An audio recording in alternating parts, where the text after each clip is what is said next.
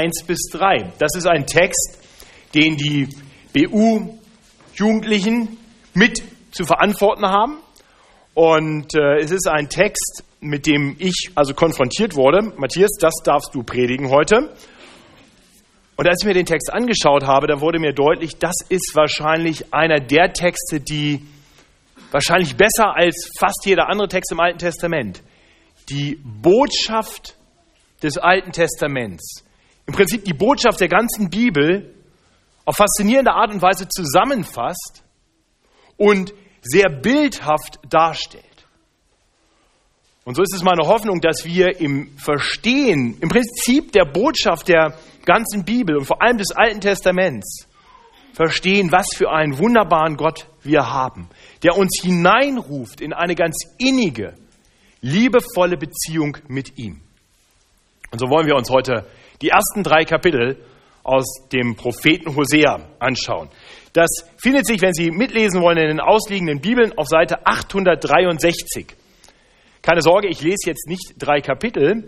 Ähm, das werden die BU, Kinder, Jugendlichen eigentlich mehr machen, und zwar abschnittsweise. Und den ersten Abschnitt, den wir betrachten wollen, ist Kapitel 1. Und Anna Kelber wird uns diesen Abschnitt lesen. Anna, komm doch nach vorne und lies uns Hosea 1. Hoseas Ehe, das Zeichen für die Untreue Israels. Dies ist das Wort des Herrn, das geschehen ist zu Hosea, dem Sohn Beris zur Zeit des Usia, Jotam, Ahas und Hiskia, der Könige von Juda, und zur Zeit Jerobeams, des Sohnes des Joasch, des Königs von Israel. Als der Herr anfing zu reden durch Hosea, sprach er zu ihm, Geh hin und nimm ein Hurenweib und Hurenkinder, denn das Land läuft vom Herrn weg, der Hurerei nach. Und er ging hin und nahm Goma, die Tochter Diblaims, zur Frau. Die war schwanger und gebar ihm einen Sohn. Und der Herr sprach zu ihm, nenne ihn Jesrael, denn es ist nur noch eine kurze Zeit. Dann will ich die Blutschuld von Jesrael heimsuchen am Hause Jehu und will mit dem Königreich des Hauses Israel ein Ende machen. Zur selben Zeit will ich den Bogen Israels zerbrechen in der Ebene Jesrael. Und sie ward abermals schwanger und gebar eine Tochter. Und er sprach zu ihm, nenne sie Lo Ruhama, denn sie will mich nicht mehr, denn ich will mich nicht mehr über das Haus Israel erbarmen, sondern ich will sie wegwerfen. Doch ich will mich erbarmen über das Haus Juda und will ihnen helfen durch den Herrn, ihren Gott. Ich will ihnen aber nicht helfen durch Bogen, Schwert, Rüstung, Ross und Wagen. Und als sie Loruhama entwöhnt hatte, ward sie wieder schwanger und gebar einen Sohn. Und er sprach, nenne ihn Lo Ami, denn ihr seid nicht mein Volk, so will ich auch nicht der eure sein.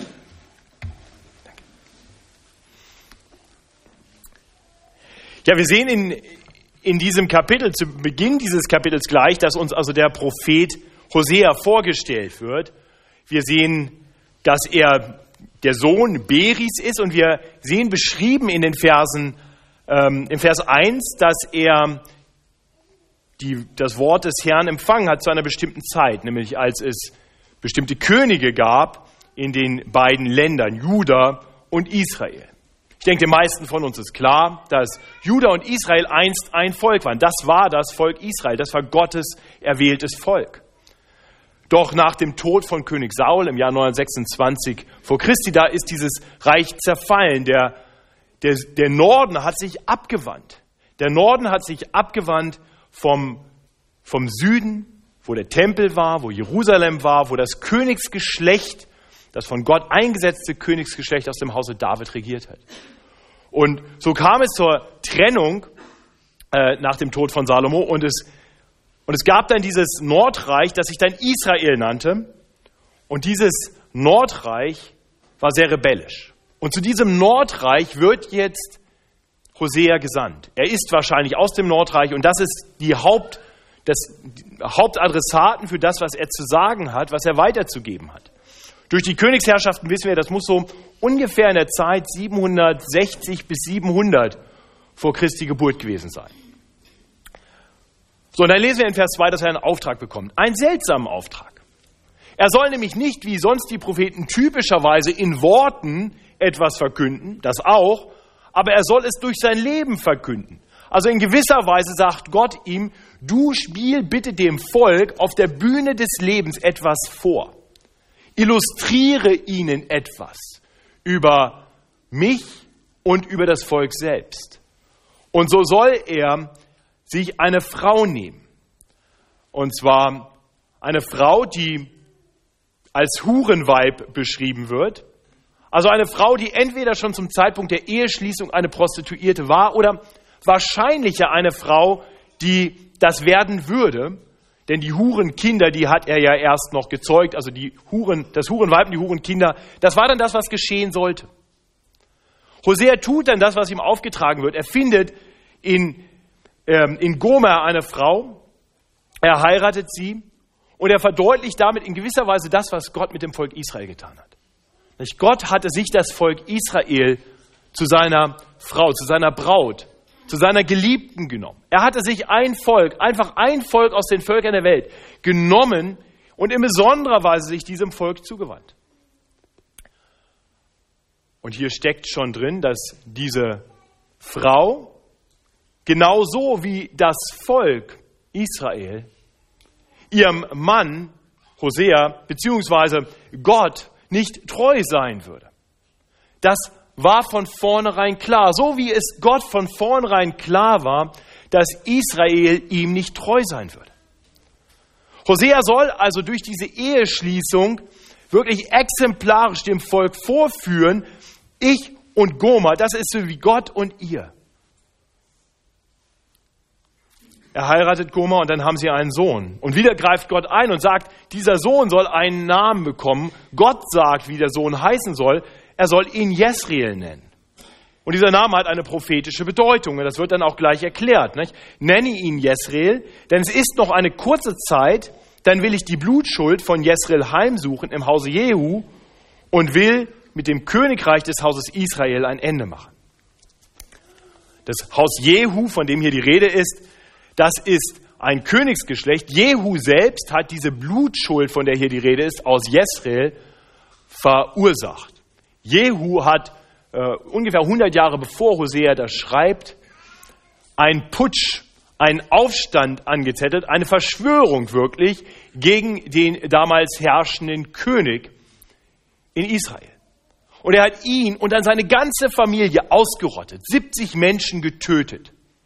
Das ist die Blutschuld, von der hier die Rede ist. Die Nachkommen Jehu sitzen jetzt immer noch auf dem Thron. Es war also eine, eine Erbfolge. Die, die Söhne Jehus und die Enkel der Enkel Jehus, das waren dann die Könige, die nächsten Könige. Und sie waren allesamt schlechte Könige. Sie führten das Volk nicht im Sinne Gottes. Und das sollte der König in Israel eigentlich tun. Er sollte als Stellvertreter Gottes Herrscher sein über Gottes Volk. Aber er führte das Volk weg von Gott. Das Volk wurde immer untreuer und die Könige wurden immer böser, immer schlechter. Und jetzt sagt Gott durch den Sohn Jesreel, symbolisch im Namen drin steckt schon die Blutschuld, die dort in diesem Tal, das den gleichen Namen trägt, geschehen ist 100 Jahre vorher, die soll jetzt gerecht werden. Mit dem Königsgeschlecht wird es bald ein Ende haben und das ganze Volk soll gerichtet werden. Dabei ist die prophetische Bedeutung von Jesreel eine doppelte, denn es ist nicht nur die Beschreibung eines Ortes, an dem einst etwas Schlimmes geschehen ist, sondern der Name bedeutet Zerstreuung. Und Gott sagt hier, ich werde das Volk zerstreuen. Er kündigt also Gerichte durch den Sohn Jesreel. Und dann hat Goma noch zwei weitere Kinder, es ist nicht ganz klar, ob Hosea überhaupt noch der Vater ist oder ob sie eventuell hier jetzt wirklich Hurenkinder hat. Das heißt, vielleicht schon angefangen hat, untreu zu sein und, und Kinder von einem anderen Mann gebiert.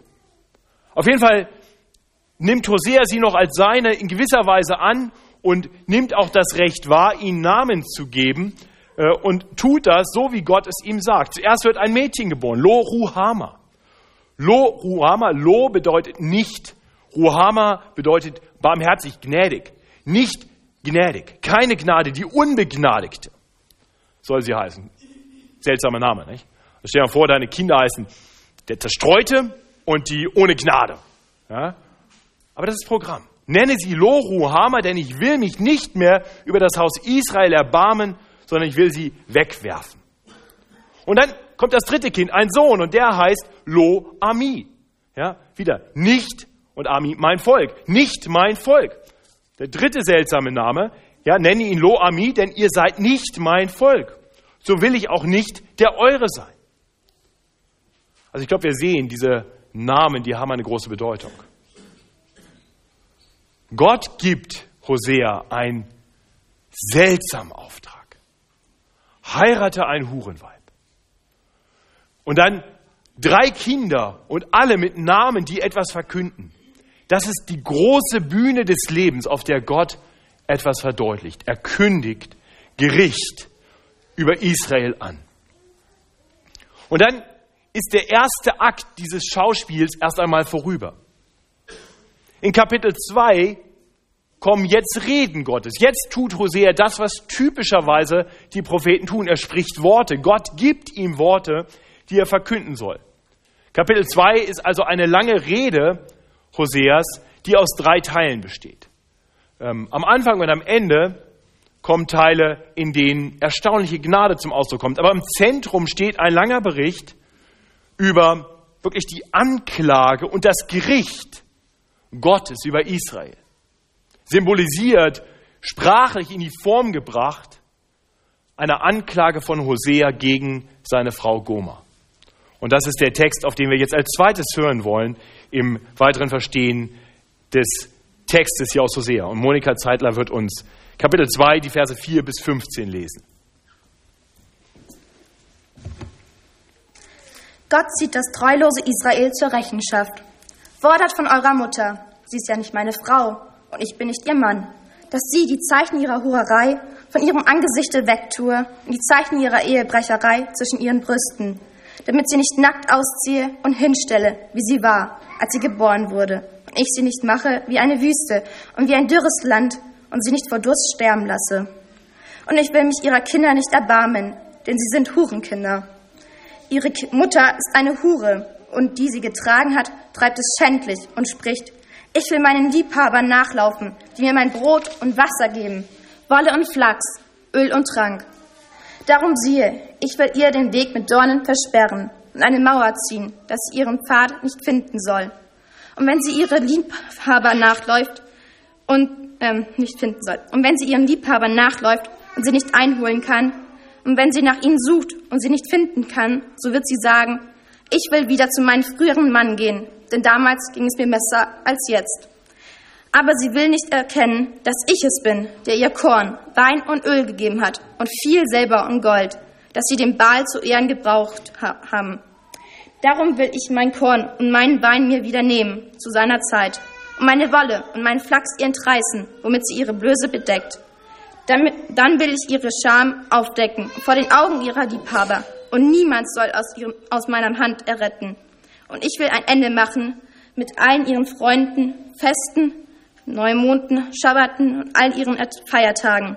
Ich will ihre Weinstöcke und Feigenbäume verwildern lassen, weil sie sagt, das ist mein Lohn, den mir meine Liebhaber gegeben haben. Ich will, ihre Wild, ähm, ich will eine Wildnis aus ihnen machen, dass die Tiere des Feldes sie fressen sollen.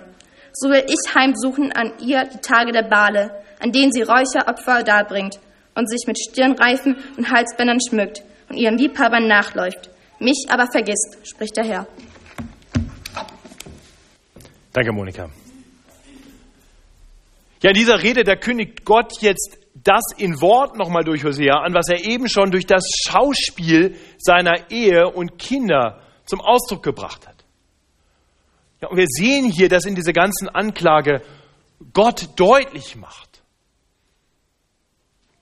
Goma für Hosea, Israel gegenüber Gott ist in schlimmster Weise untreu geworden. Die Anklage ist völlig klar eine untreue Frau, ein untreues Volk.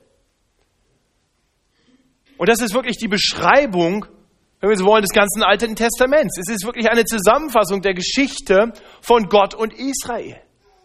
Nicht Gott hatte, hatte Israel erwählt, hatte Israel überhaupt erst zu einem Volk gemacht. Er hatte sich einen Mann genommen, Abraham und seine Frau, Sarah, damals noch Abraham und Sarai, und hatte ihn versprochen, hatte Abraham geweissagt, aus ihm würde ein ganzes Volk werden, das er segnen will, das er in ein gelobtes Land bringen will. Abraham und Sarai hatten ihm nicht geglaubt, hatten gelacht über das, was er gesagt hatte. Sie taten sich ganz schwer, Gott zu vertrauen. Doch Gott tat, was er verheißen hatte. Sie hatten ein Kind und das Kind hatte weitere Kinder und so entwickelte sich langsam ein Volk. Dann war das Volk, aber in der Sklaverei. Und Gott wiederum verheißt dem Volk, ich werde euch befreien, ich habe euch zugesagt, ich bringe euch in ein gelobtes Land. Und er befreit Israel auf fantastische Art und Weise aus der Sklaverei in Ägypten. Und was tut das Volk auf dem Weg zum gelobten Land? Es klagt und murrt und misstraut und wendet sich von Gott ab und macht sich ein goldenes Kalb. Aber Gott ist treu und führt sein Volk weiter bis zum gelobten Land. Und Gott will der König, will der Herr seines Volkes sein. Und was sagt das Volk? Oh, wir wollen nicht dich, wir wollen einen König, so wie die anderen Völker, einen stattlichen König. Er gibt ihnen, was sie wollen. Sie kriegen König Saul, einen schlechten König. Doch in seiner Gnade verwirft er das Volk nicht. Gott bleibt treu und beruft dann einen besseren König, König David. Gottes Volk, an Gottes Ort, unter Gottes Herrschaft und Segen. Alles scheint wunderbar zu sein. Das Volk könnte Gott feiern und mit ihm leben und es wendet sich wieder von ihm ab. Die Könige werden untreu, das Volk spaltet sich, das Nordreich wendet sich von Gott ab. Es macht alles anders, als Gott es will. Untreu, untreu, untreu, Betrug, Ehebruch, Hurerei, Götzen, Götzen, Götzen. Und Gott ist treu. Er wendet sich nicht ab, nein, er sendet Prophet und Prophet zu seinem Volk und ruft sein Volk zurück, sagt, kehrt um, kehrt um. Und immer eine Botschaft auch von Hoffnung. Aber das Volk bleibt untreu. Und so kommt es dann dazu, dass Gott das tut, was nach menschlichem Ermessen lange überfällig war. Gott richtet sein Volk. Gott richtet sein Volk, indem er es letztendlich dann eben so wie durch Hosea und Gomer angekündigt, zerstreut, verwirft. Das Nordreich Israel wird von den Assyrern besiegt. Die Assyrer vertreiben oder ver vermischen die Völker und tun das, was, was die Assyrer immer getan haben. Sie zerstreuen das Volk. Das heißt, es gibt, es gibt überall dann einige Israeliten, zerstreut, zerstreut, keine Gnade mehr, nicht mehr sein Volk. Alles, was in den Namen drinsteckt, geschieht. Das war im Jahr 722. Die Prophetie durch Hosea und Goma würde gar nicht so lange nachdem Hosea das gesprochen und vorgeführt hat, in die Tat umgesetzt werden. Es würde so kommen, Gottes Gericht. Und ich glaube, wenn wir, wenn wir uns selber hinterfragen und überlegen, wenn ich Hosea wäre, wenn ich ein Ehemann wäre, dem die Frau immer wieder wegläuft, wahrscheinlich mit anderen Kindern zeugt. Das, was ich ihr gebe, den anderen weitergibt und nachher nicht mal mehr erkennt, dass es von mir war, sondern es den anderen zuschreiben würde. Wenn wir eine, eine, einen Ehepartner, eine Ehepartnerin hätte, die uns ständig ins Gesicht spuckt und rumhurt, wie würden wir regieren, reagieren? Das Erstaunliche in dieser Geschichte ist nicht das Gericht, das Gott durch Hosea verheißt. Das Erstaunliche in dieser Geschichte ist, dass das Gericht nicht das letzte Wort ist. Ja, Gott ist vollkommen gerecht und so richtet er das Untreue, das götzendienerische Volk Israel. Aber das Faszinierende in Kapitel 2 ist, dass um diese Gerichtsrede herum Worte sind voller Gnade, voller Hoffnung, voller Zuversicht. Schon am Anfang von Kapitel 2, in den ersten drei Versen, gibt es eine kurze Andeutung von einer Zeit der Gnade. Und dann am Ende von Kapitel 2, wirklich die zweite Hälfte von Kapitel 2, ist eine Botschaft voller Gnade und Wiederherstellung. Und Philipp Delgado wird uns diesen Text jetzt lesen, Hosea 2, die Verse 16 bis 25.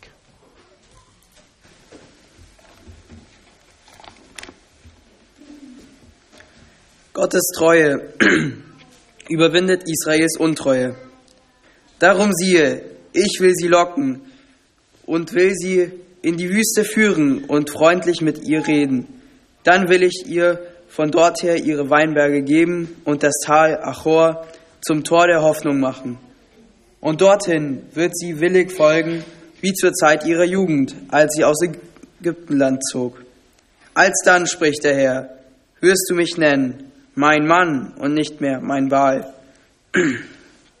Denn ich will die Namen der Wale von ihrem Munde wegtun, das soll man ihrer Namen nicht mehr gedenken soll.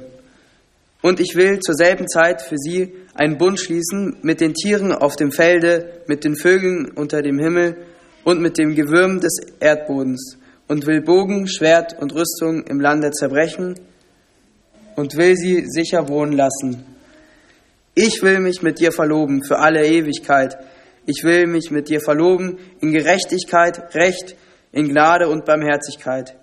Ja, in Treue will ich mich mit dir verloben, und du wirst den Herrn erkennen.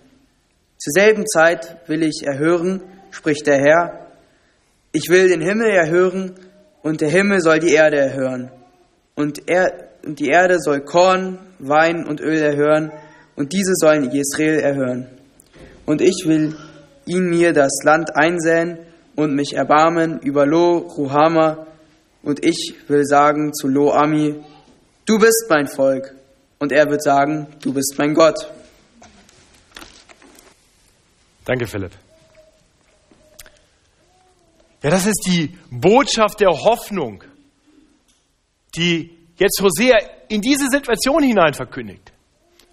Das ist eigentlich nicht zu erwarten, das ist nicht normal, das ist ungewöhnlich, erstaunlich. Er tut aber das, was die Propheten im Alten Testament immer wieder tun. Wer die Propheten liest, der, der hört von ihnen vor allem immer Ermahnungen und Gerichtsworte, aber immer auch eine Botschaft der Gnade, eine Botschaft der Hoffnung. Das Gericht ist nie das letzte Wort. Nein, nach dem Gericht, nach der Zeit des Zorns kommt eine Zeit der Gnade. Und darauf weist uns Hosea hier hin. Gott ist eben nicht nur der vollkommen gerechte Richter, nein, er ist ein Gott voller Barmherzigkeit und Liebe. Und das sehen wir jetzt hier in diesem Abschnitt. Ähm, hier wird jetzt etwas deutlicher, dass es, dass es doch nicht nur die Beziehung zwischen einem Mann und einer Frau ist, es geht irgendwie um mehr, um, um Land und, und solche Dinge. Und doch klingt immer noch so die Sprache der Beziehung von Mann zu Frau durch. Ja, er will, er will um sie werben. Er, er will sich sanft ihr zuwenden. Er will sie für sich gewinnen. Er will sich neu verloben. Immer wieder das Wort, ich will mich verloben. Wir werden uns, wir werden wieder eins sein. Wir werden zusammenkommen. Und das sehen wir, Gott wirbt. Gott wirbt um das Volk. Gott wirbt um die Menschen. Das müsste er nicht tun. Gott ist allmächtig. Er könnte sie richten. Er könnte sie auch auch so zurechtweisen, dass er am Ende sagen kann, ich habe halt doch recht gehabt. Das wäre wahrscheinlich mehr so unsere Einstellung. Ne? Äh, er könnte sagen, na gut, jetzt habe ich euch geholfen, jetzt schuldet ihr mir was. Aber das ist nicht das, was Gott tut. Gott will nicht Recht haben. Er will sich nicht mit seiner Macht durchsetzen. Nein, er, er möchte eine Liebesbeziehung. Er wirbt. Er wirbt und sagt, komm zurück. Komm zurück. Und wenn es dir ganz schlecht geht und es nirgends mehr weitergeht, hier bin ich. Komm zu mir komm zu mir. Und er sagt, schau, was ich hier den Namen zum Ausdruck gebracht habe, dieser drei Kinder, das hat immer noch eine, eine symbolische Bedeutung, und zwar eine Bedeutung, die weit über das Gericht hinausgeht. Jesriel heißt zerstreuen, aber es heißt auch noch etwas anderes. Etwas, was man mit der gleichen Handbewegung tut, wie man etwas zerstreut. Das heißt säen. Denn er sagt hier jetzt eben nicht nur, dass er sie zerstreuen wird, sondern dass, hier, dass, er, sein, dass er etwas aussäen wird, sodass ein großes Volk entstehen wird. Gott sät aus. Er sät sein gutes Wort aus, das Evangelium. Das wird er aussehen, sodass dass viele Menschen zu einem großen Volk werden. Gott sät aus, Jesreel. Und das wird er tun. Und so wird ein großes Volk für Gott entstehen. Gnade. Gott wird nicht mehr ohne Erbarmen sein, Lohuhammer, nein, er wird sich in großer Barmherzigkeit und Gnade dem Volk zuwenden. Das Lo wird gestrichen, nur noch Ruhama, nur noch Gnade. Und das Volk, das er verworfen hat, Lo Ami, nicht mein Volk, das wird Ami, mein Volk. Gott streicht das Nein weg. Er treibt alles aus, was schlecht war, was ihn von den Menschen getrennt hat. Weil die Menschen sich von ihm losgelöst hatten. Gott geht hin und, und tut seine, seine, seinen Zorn beiseite und lässt seine Gnade rauskommen. Er nimmt sie wieder an. Das ist das, was Gott tut. Das ist das, was Gott tut für ein Volk, für Menschen, die ihn ignoriert haben, die gegen seinen Willen gehandelt haben, die ihm immer wieder untreu geworden sind. Aber Gott ist treu. Er ist gnädig. Ihr Lieben, und ich hoffe, uns, uns springt das in, ins Blickfeld und dann tief in unser Herz hinein. Wie außergewöhnlich, wie faszinierend, wie großartig die Liebe Gottes ist. Wie groß die Gnade Gottes ist. Dass er die Menschen nicht verwirft, sondern dass er sich ihrer wieder annimmt. Dass er sogar um sie wirbt. Ich hoffe, wir haben uns noch nicht zu sehr daran gewöhnt, zu wissen, dass unser Gott ein gnädiger Gott ist. Das wissen wir. Das ist außergewöhnlich. Das ist großartig.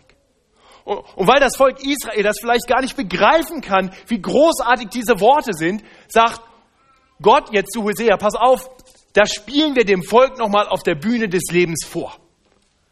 Der zweite Akt. Und das ist Kapitel 3. Und wir wollen nun auf, dieses, auf diesen zweiten Akt hören, wo wir sehen, wie, wie Gott seine untreue Frau annimmt, sie freikauft von der Hurerei. Und Samuel Ogochi wird uns Kapitel 3 lesen.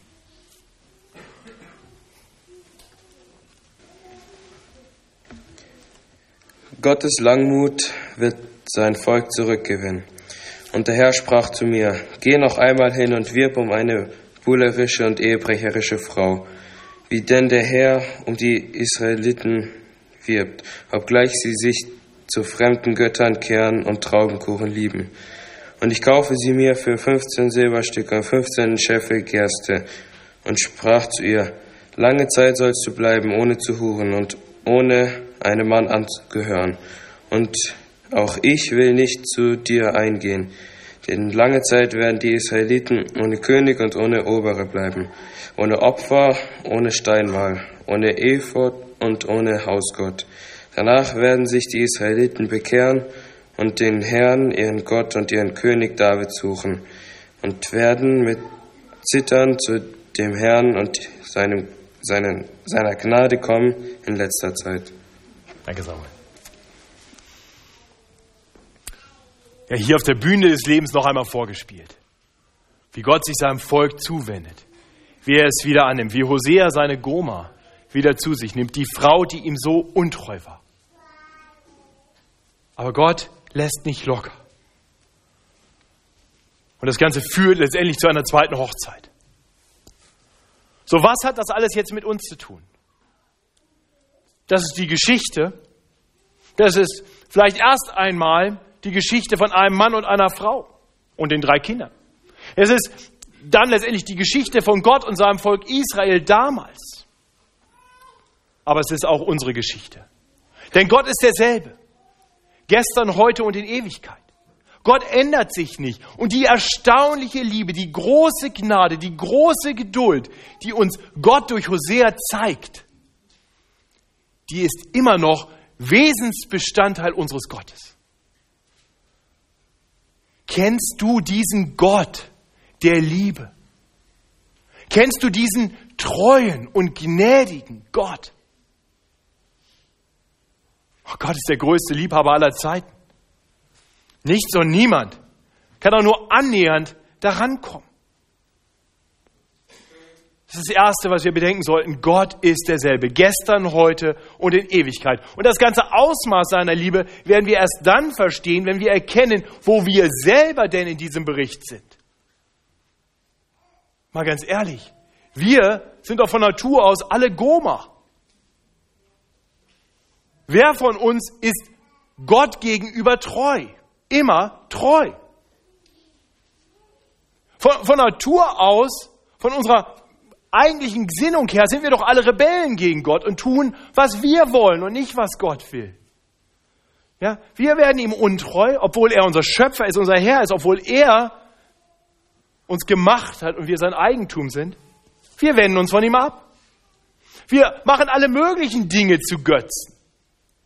Das menschliche Herz, hat Calvin mal gesagt, ist eine Götzenfabrik. Und ich glaube, wir alle wissen, das stimmt. Wir haben alle Dinge in unserem Leben, die mit Gott konkurrieren und die manchmal seinen Platz einnehmen. Das heißt, wir alle wenden uns immer wieder von Gott ab. Und so ist die Hure Goma in gewisser Weise eine, eine adäquate Repräsentantin aller Menschen. Und deshalb sind wir alle von Natur aus Lo Ami, Lo Ruhama. Von Natur aus haben wir, haben wir keinen Anspruch auf Gottes Gnade. Wir sind unter seinem gerechten Zorn, das sagt die Bibel. Wir alle, weil wir uns von ihm abgewandt haben. Von Natur aus sind wir nicht sein Volk. Von Natur aus sind wir die, die keine Gnade kennen und nicht sein Volk sind. Aber Gott erklärt uns hier, dass er aus Lo-Ami, aus nicht mein Volk, Ami macht mein Volk. Dass er Lo-Ruhama, der Unbegnadeten, in Gnade Ruhama begegnet. Und das Faszinierende ist, man könnte jetzt denken, naja, das war damals Israel. Aber wenn wir ins Neue Testament schauen, dann sehen wir, dass der Apostel Paulus und dann auch der Apostel Petrus genau diese Worte aus Hosea aufgreifen und sagen, übrigens, das gilt uns Heiden, das gilt uns, die nie wirklich Israel waren. Wir, die wir nie sein Volk waren, wir sind jetzt sein Volk. Wir sind Kinder des lebendigen Gottes. Und dabei zitieren sie aus Hosea 2. Gottes Kinder sind alle, die Jesus Christus als ihren Herrn kennen. Das ist die Lehre des Neuen Testaments. Das, was Hosea hier ankündigt, andeutet, das erklären uns die, die Apostel im Neuen Testament. Gott ist ein Gott der Gnade, der aus Menschen, die einst nicht zu ihm gehörten, die einst Gomer waren, sein Volk macht denen er in Gnade begegnet, wenn sie sich im Glauben ihm zuwenden. Wir sehen dann weiterhin, dass in Hosea 2, Vers 2 Gott schon verkündet hatte, dass er sein Volk eines Tages unter einem Haupt zusammenbringen will. Und dann ganz am Ende in Kapitel 3, Vers 5 wird deutlich, dass dieses Haupt König David ist. Etwas seltsam, denn König David war schon lange tot, als Hosea das prophezeit hat.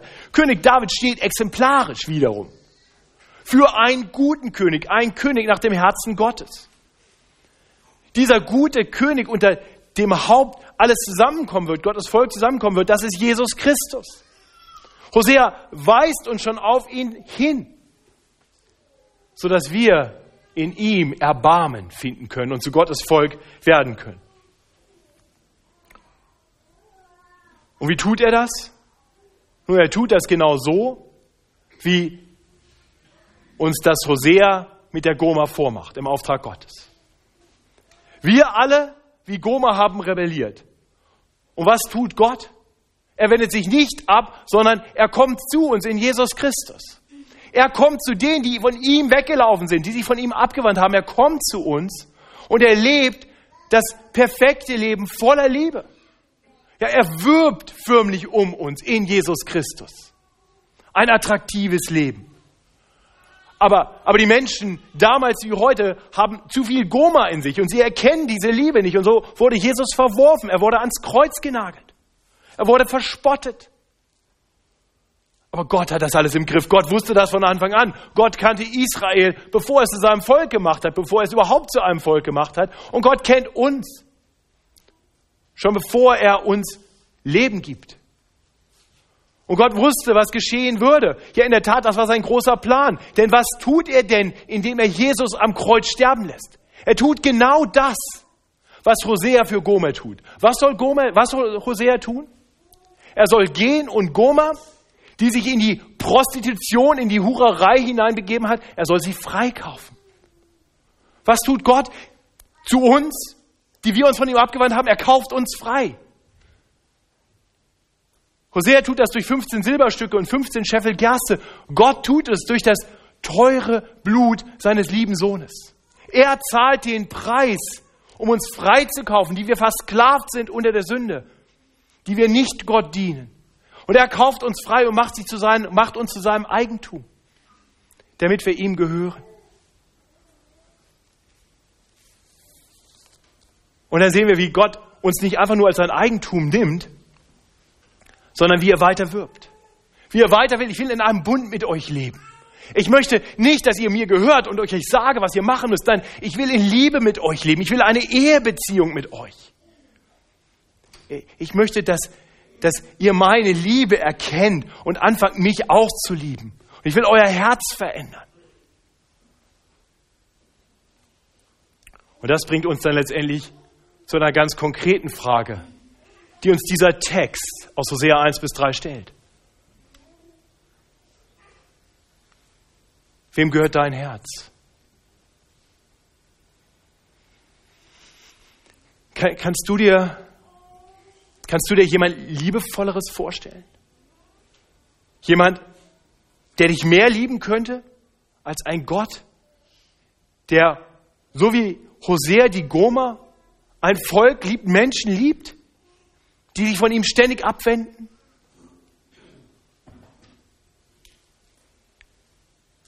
Liebe Beula, wenn es eine Lehre gibt, eine Lektion, von der ich hoffe, dass ihr sie mitnehmt aus dem biblischen Unterricht, nur eine Sache, dann hoffe ich, dass es diese ist. Nichts und niemand in dieser Welt ist auch nur annähernd so gut, so liebenswert wie Gott. Okay, ihr werdet, ihr werdet viele Versuchungen erleben. Ihr kommt, ihr seid schon im Alter und ihr, ihr werdet weiter sein in einer Phase im Leben, wo alles Mögliche auf euch einstürmt.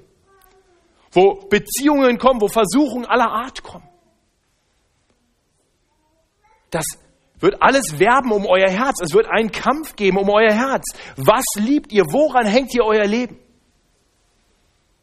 Oh, denkt an Goma. Die Dinge, die mögen kurzfristig ganz attraktiv aussehen. Viel spannender, viel besser als Gott. Aber sie führen euch nur bergab. Weg vom wahren Segen. Wendet euch Gott zu, immer wieder Gott zu und erlebt, da ist wahre Freiheit, da ist wahre Freude, da erlebt ihr Liebe, die ihr sonst nirgends finden werdet. Bleibt nah bei Gott. Und von heute an in gewisser Weise seid ihr kirchenrechtlich erwachsen. Ja? Ich weiß, juristisch ist das noch nicht der Fall, aber kirchenrechtlich ist es so. Mit der Verabschiedung aus dem biblischen Unterricht im Alter von 14 Jahren seid ihr mündig. Ja? Wie das genau genannt wird, da könnt ihr Christian Stadt fragen, der kann euch das dann genau erklären. Aber der ist Richter und Jurist und der weiß das so genau. Ich weiß das nicht. Ja? Ich weiß aber, dass ihr kirchenrechtlich jetzt erwachsen seid. Das heißt, ihr müsst Verantwortung für euch selber übernehmen. Ja? Ihr müsst Sonntag nicht mehr zum BU. Ihr könnt ausschlafen, könnt zu Hause bleiben. Ja? Eure Eltern können euch immer weniger sagen. Das haben sie wahrscheinlich schon gemerkt. Ja? Ihr müsst für euch selber entscheiden. Will ich wie Goma mich erstmal entfernen? Oder bleibe ich lieber gleich bei Gott? Bleibe ich in der Gemeinschaft von Gläubigen? Bleibe ich da, wo Gottes Wort gepredigt wird? Bleibe ich da, wo man betet, wo man sich Gott zuwendet, wo man sich von Gott her korrigieren lässt? Gott wirbt um euch, aber er zwingt euch nicht. Und ich möchte die Werbung Gottes an euch weitergeben. Und ich möchte das an uns alle weitergeben.